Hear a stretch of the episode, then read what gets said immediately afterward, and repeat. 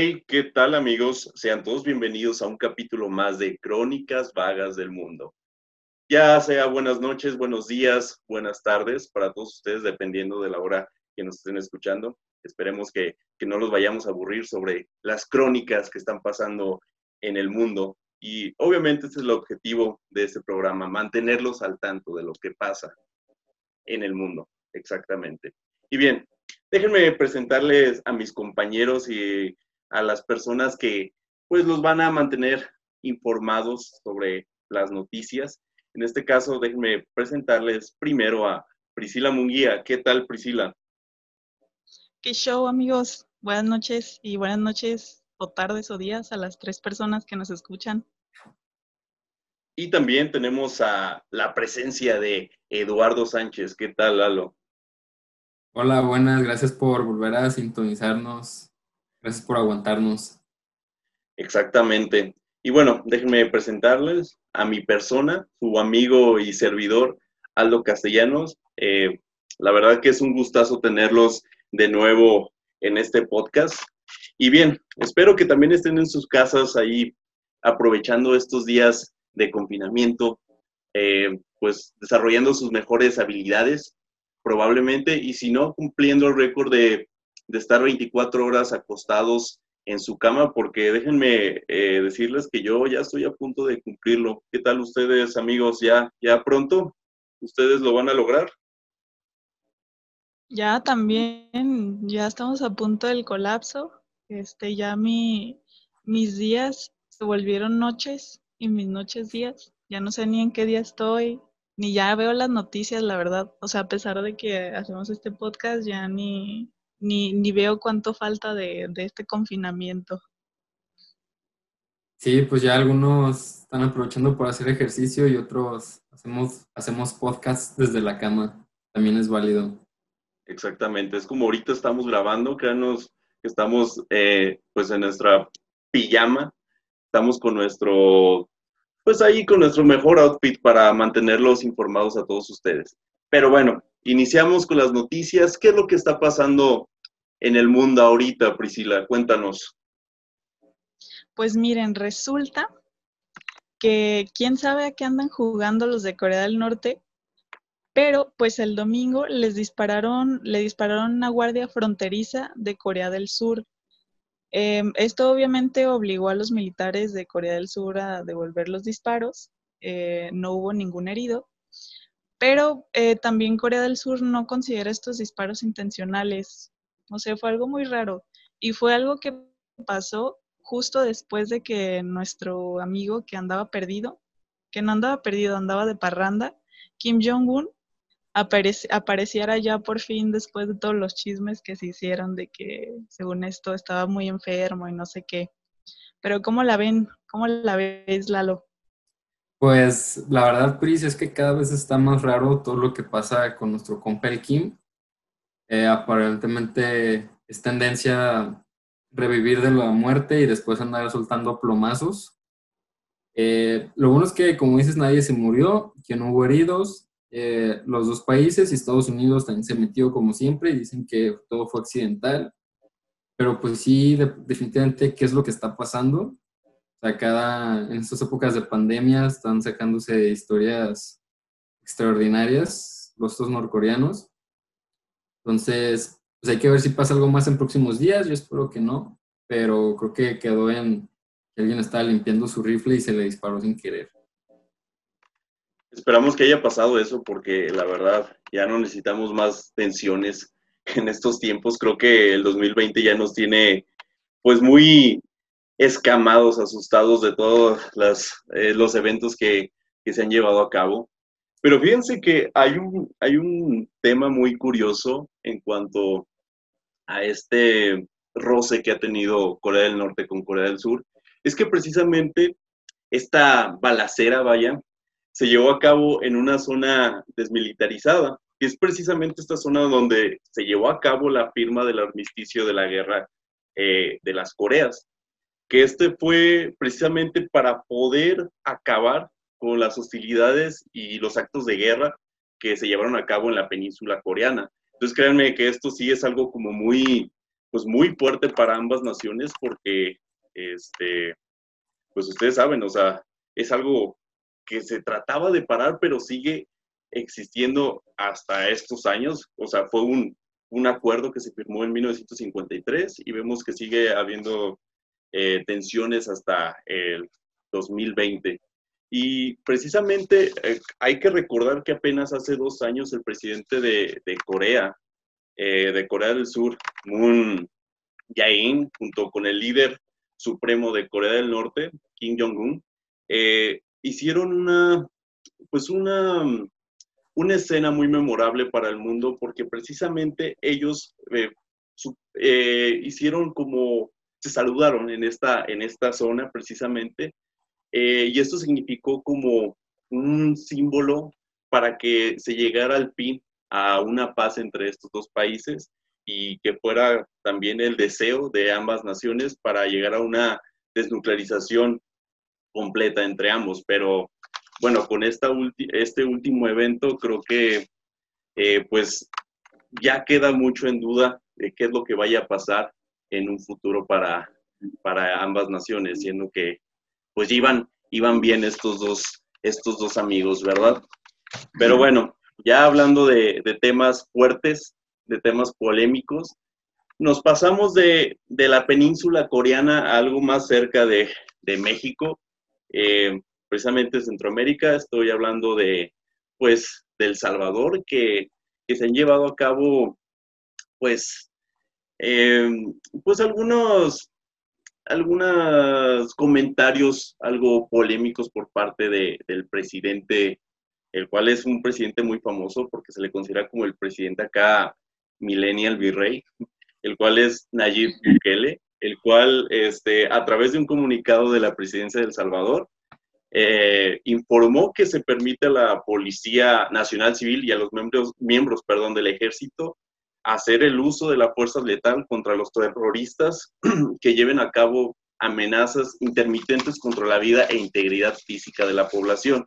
Esto es algo que pues fue bastante fuerte, fue algo que pues fue muy polémico a nivel internacional porque este bueno, vieron no sé ustedes amigos que si vieron eh, las imágenes que fueron muy fuertes de cómo tenían a todos los maras eh, amontonados en las prisiones y precisamente este, eh, el presidente implementó una serie de medidas en las cárceles de, El Salvador para los integrantes de estas bandas criminales que, por ejemplo, en una de estas fue que todos estos individuos se, mantuvieran en, cárceles eh, selladas. Entonces, esto sí es como bastante fuerte a nivel internacional, de incluso eh, distintas organizaciones internacionales han dicho que esto, estas acciones que está tomando este presidente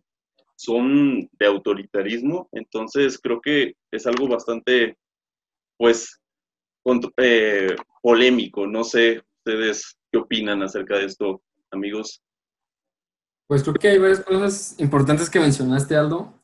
Porque, bueno, primero dijiste que terroristas, eh, creo que es muy importante distinguir que los pandilleros no son terroristas, ni siquiera Nayib Bukele ha dicho que son terroristas.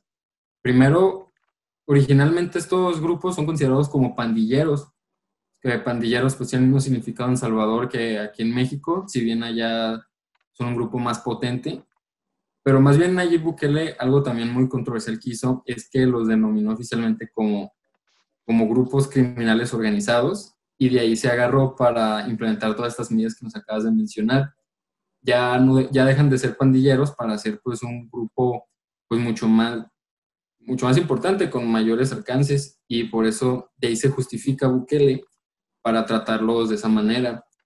Además, no solo están los maras salvatruchas en esas condiciones precarias, también hay otros grupos, hay otros pandilleros, otros grupos pandilleros en las mismas cárceles y de hecho, muchos analistas están preocupados de que se puedan, de que se puedan matar entre ellos, porque hay tres pandillas juntas, bueno, tres principales pandillas juntas salvadoreñas, eh, juntas en las prisiones, entonces es posible, tal vez Bukele es lo que quiere, que se maten entre ellos.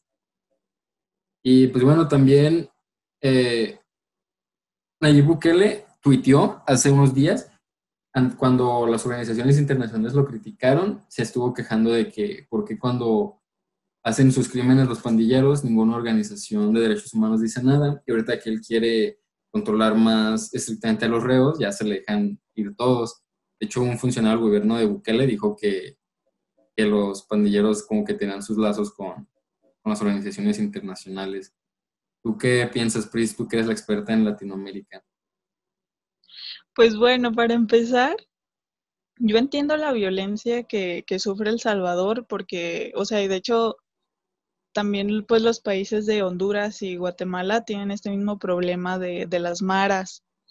Pero bueno, por lo menos a mí en lo personal me parece que Bukele se le está pasando la manita de autoritario. O sea, o sea, es que para empezar me parece ilógico que las pandillas, las maras pueden tener como ahí su conecte con, las organizaciones internacionales eh, en cuanto al tema de derechos humanos. Este, porque pues en realidad hay un, un, lineamiento internacional que los países que firmaron obviamente y ratificaron, este, tienen que seguir. Y pues obviamente si, si Bukele no está siguiendo estos lineamientos, pues obviamente se le van a dejar ir los, las organizaciones internacionales de derechos humanos.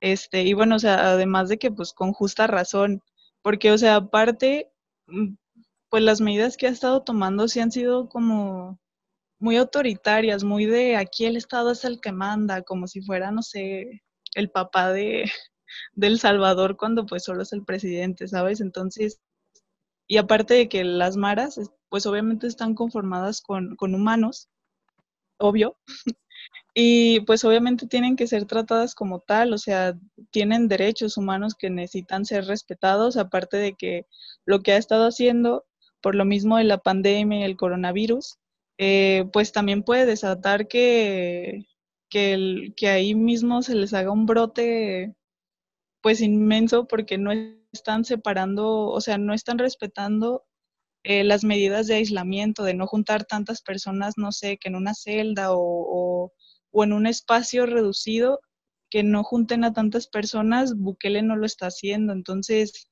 pues con justa razón para mí lo están criticando tanto. Pero pues bueno, muchachos, este, después de esta nota un poquito triste, nos toca irnos a la cápsula de dosis del absurdo. ¿Nos vamos? Vámonos.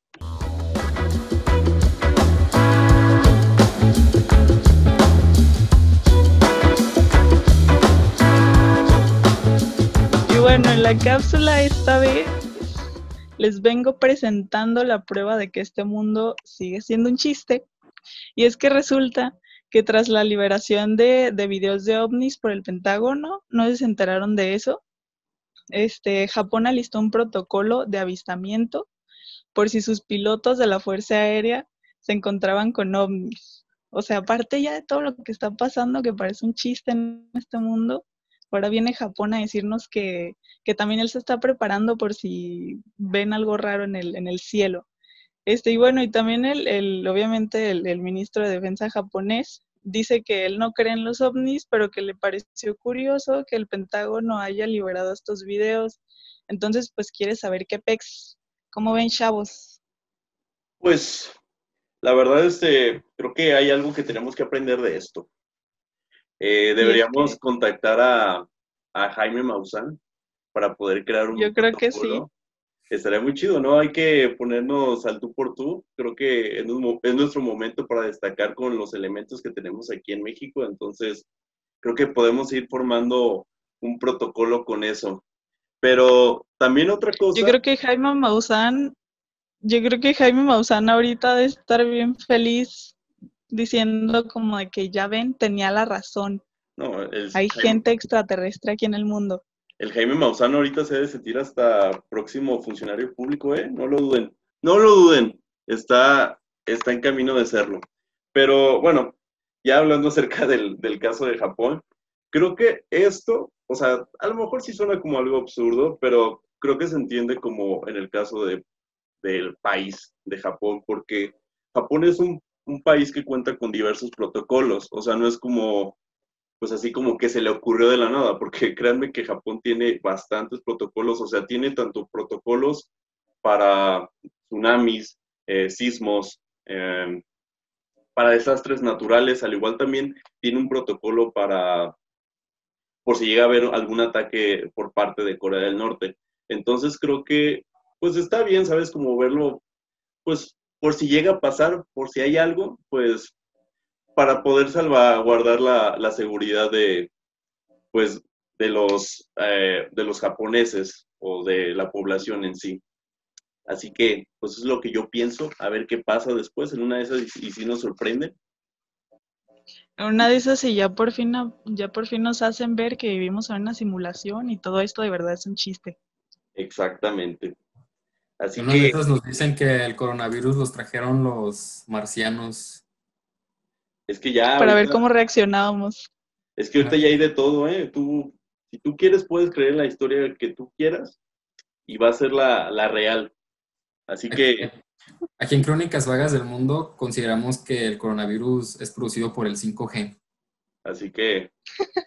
y distribuido por el mismo también. Para que vean la información que le estamos dando. No, no es cierto, amigos. Así que, pues esto fue lo de la cápsula.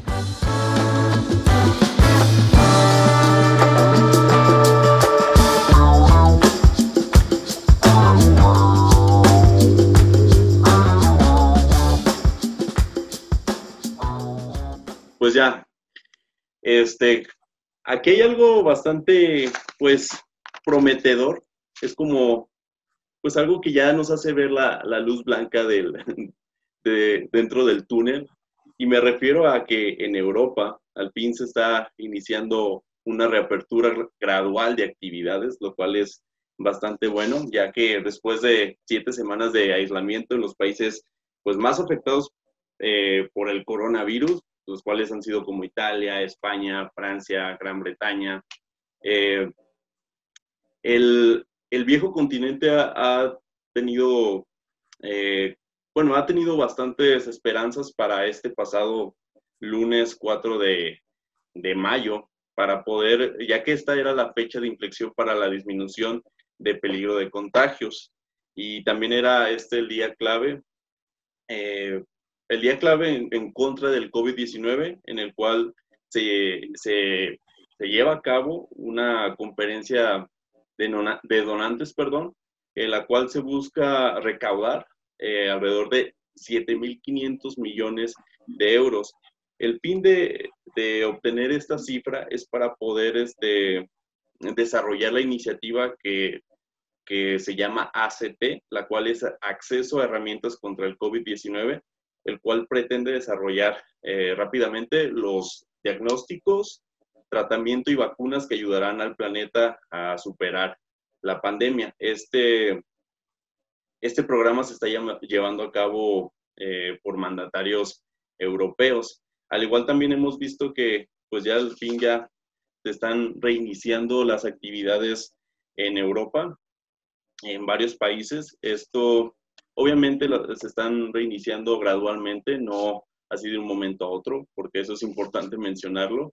Y es que eh, bastante, bueno, un gran grupo de personas, millones de personas, van a regresar a su vida rutinaria, en este caso a, empresas y establecimientos. Obviamente eh, van a existir bastantes restricciones con nuevas normas, eh, separaciones y al igual también es muy importante el uso de cubrebocas por lo cual este, se van a tener que adaptar a un nuevo estilo de vida, porque realmente eso es lo que nos está dejando el, pues el COVID, el, corona, el coronavirus eh, en este 2020. Así que, pues amigos, ¿ustedes qué opinan de todos estos cambios que, se están llevando a cabo en, Europa?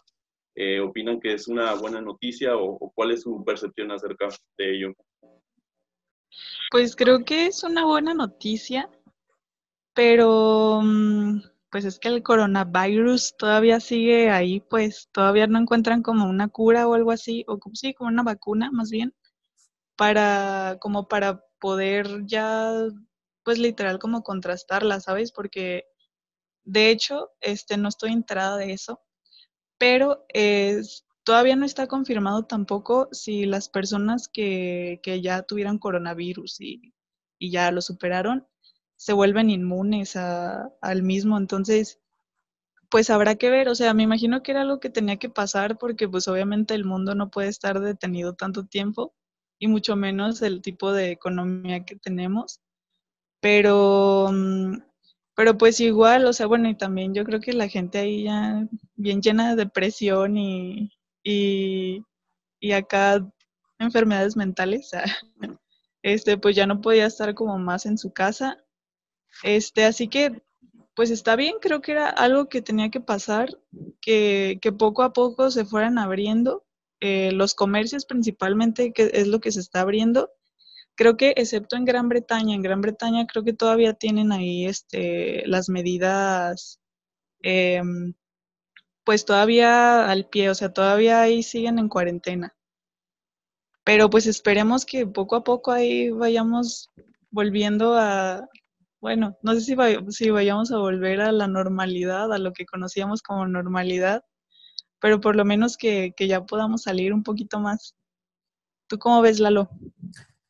Pues bueno, primero, Pris, eh, yo digo que eventualmente sí vamos a volver a lo que conocemos como normalidad, para bien o para mal, ojo ahí. Pero pues tal vez todavía falta, no sé, unos dos años para eso. Digo, no es la primera pandemia que hay en el mundo. Eh, tal vez también incluso la de la influenza, mucho a menor escala, pero pues a fin de cuentas volvimos a la normalidad. Entonces, pues yo creo que hay buenas esperanzas. Y respecto a lo de Europa, a mí se hace muy bien que ya estén volviendo a ir a quitar las restricciones, porque pues como dicen, la economía ya tal vez no aguantaba más tiempo. Y también ah, creo que dicen el clavo, Pris, con lo de la salud mental, porque pues eso también es un problema de salud muy importante, ¿no? La salud mental, muchas veces ignorado. Entonces, pues qué bueno que ya lo están abordando. Lo único malo es que creo que se necesitan como protocolos más fuertes, porque justamente no sé si vieron las fotos de España, en Barcelona estaba saliendo muchísima gente a correr, era un gentío, estaban todos atascados. O sea, yo creo que gente que nunca antes había salido a correr, se estaban, lo estaban haciendo. De hecho, vi un comentario en Facebook que se me hizo muy bueno, la verdad, que decía que, ok, si van a dejar salir gente a la calle, háganlo, pero así como tomando el modelo del hoy no circula de, de la Ciudad de México, donde, pues no sé, la gente con su identificación o de cualquier manera que con ciertas terminaciones, esa gente tuviera derecho a correr este día y, y así sucesivamente. Y bueno, para ya no aburrirlos más con análisis largos, amigos, ya pasamos al último, eh, hay cierto debate que sobre todo abanderado por Estados Unidos, pero también apoyado por otros países que quieren hacer a China responsable. Obviamente le están echando la culpa por, por haber sido la cuna del coronavirus. No, no queda muy claro exactamente cómo los quieren hacer responsables a los chinos, pero pues algo les quieren cobrar. Sobre todo Trump se está aprovechando de su interminable lucha con China para hacerlos rendir cuentas, a mí sinceramente se me hace una estupidez. Si bien entiendo que los chinos deben haber sido más transparentes y más prontos en avisar las cosas, creo que, pues digo, las pandemias son algo, pues en todo el sentido de la palabra natural. Entonces, ¿qué, qué opinas tú, Pris?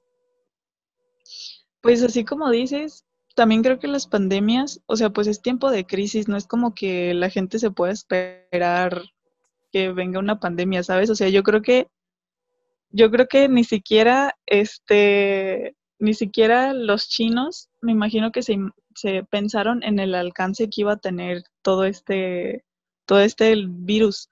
Entonces, la verdad a mí también se me hace como pues sí como querer echarle la culpa a alguien, o sea, como como de, de, todo esto que la verdad pues sí, sí está fuerte. O sea, como que nada más están buscando a quién echarle la culpa y, y, que pague pues las consecuencias que a todos nos están afectando. De hecho, em, me parece que quien está como encabezando esto de querer de querer denunciar a China, denunciar, bueno, sí, como que entren como a, a un, pues sí, o sea, que le saquen dinero a China para que pague las consecuencias del virus, es este de Berman Law Group, que es como un grupo de abogados que están ahí viendo, eh, pues, cómo, de qué manera se pueden apoyar del derecho internacional para, para así que, pues, que China les dé su dinerito por, pues, por todo el daño que nos hizo pasar. Este, pero pues, ah, pues también, pues es que es un país, o sea, no, no es como que puedan ir a la corte de Estados Unidos nada más así como, como de que hay, como si fuera una persona, ¿saben? Pero tú cómo ves, Aldo? Pues está muy fuerte este, esta pelea, ¿eh? A ver quién puede más, quién puede menos, pero, o sea, hay algo claro que fue obvio que fue negligencia por parte de China. Eh, si en aquel momento hubieran evitado aquel, aquel intento de romper el, eh, el récord Guinness del banquete más grande allá en, en, Wuhan, por si no sabían, precisamente así se empezó a expandir.